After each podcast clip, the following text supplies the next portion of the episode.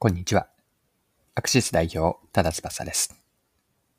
お客さんの心を深く理解できていると自信を持って言えるでしょうか？今回は地の薬ボラギノールのアマト製薬の事例からお客さんの心理までを理解し、相手に配慮しておもんばかるような商品設計を作る方法を紐解きます。ぜひ一緒に学んでいきましょう。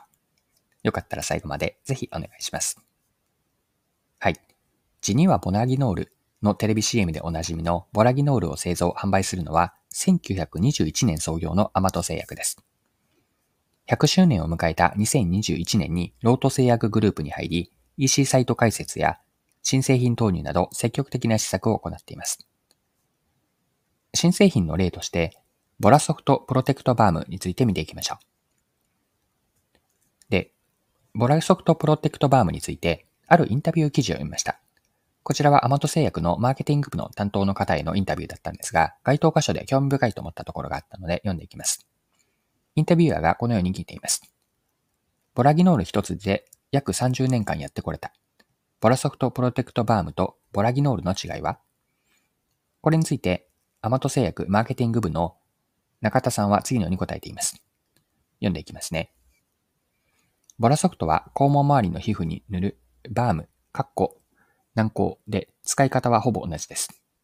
日本医療薬学会の学会誌によりますと、自と自覚している人で何らかの対処をしている人は全体の約4分の1程度しかおらず、残りの4分の3の人は自覚していながら何もしていないというデータがあります。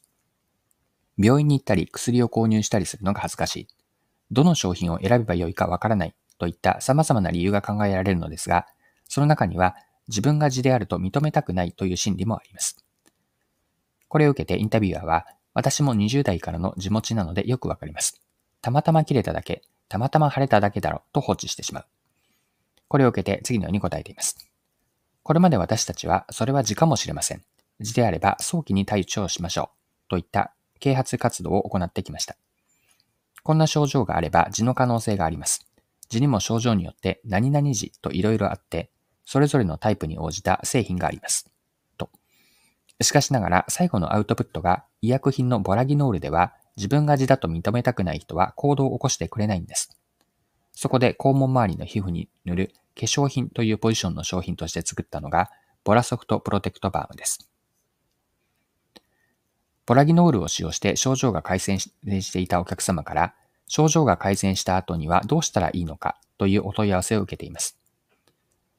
ボラギノール、カッコボラギノール A シリーズはステロイドが含まれていますが、新製品のボラソフトプロテクトバームにはストレイドが含まれていないので、症状が治ってからも時々気になるといった方は、定期的にケアとしてご使用いただけて問題ありません。はい。以上が日経クロストレンドの対談記事だったんですが、インタビュー記事ですね。2023年の7月12日のものです。はい。それではアマト製薬のボラソフトプロテクトバームのこの事例から、この後後半では学べることを掘り下げていきましょう。はい。で、マーケティングではお客さんを理解すること、これ言わずもがなですが大事ですよね。お客さんの行動や選択に影響を与えるのは意識的な判断だけではなく、潜在的な心理、無意識というのもあります。よって理解する範囲や深さというのはお客さんが直接的に行う目に見えるだけの言動だけではなくて、行動の内側、つまり心までを深く掘り下げて理解することが求められるんです。これをアマト製薬の事例に当てはめて見ていきたいんですが、アマト製薬は自分の字を自覚しているにもかかわらず、処置をするための行動を起こさない人が多いと。こんなデータに着目したんですね。ここには自分が字であると認めたくないというお客さんの心理的な障壁を見出しました。この心理的ハードルが字の対策を講じる行動、例えばポラギノールという自社商品、アマト製薬にとっての自社商品を手に取って買うことへの妨げになっていると、このように理解したんです。まあ、そこでアマト製薬はこうした心理的な障壁を乗り越えるための新製品であるボラソフトプロテクトバームを開発しました。医薬品ではなく肛門周りの皮膚に塗る化粧品という位置づけの商品なんです。これは入り口の商品という位置づけであって、消費者が初めて痔を治すときに手に取るハードルを下げる役割を果たします。肌荒れのクリームのように気軽に使えるというイメージなので、自分自身が字であるという状況を直視することなく、まあ、気軽に対策を始めることができるんです。はい。で、今回の事例からの学びを一般化して捉えてみたいんですが、一般化すると、お客さんが商品やサービスを利用するときの階段の高さを設計することの重要性なんです。最初からいきなり大きなステップを踏むのではなく、お客さんが入り口の商品をまずは気軽に使ってもらって、その後で利用を深めるという階段をより細かく、より乗り越えやすいものにしてみるんです。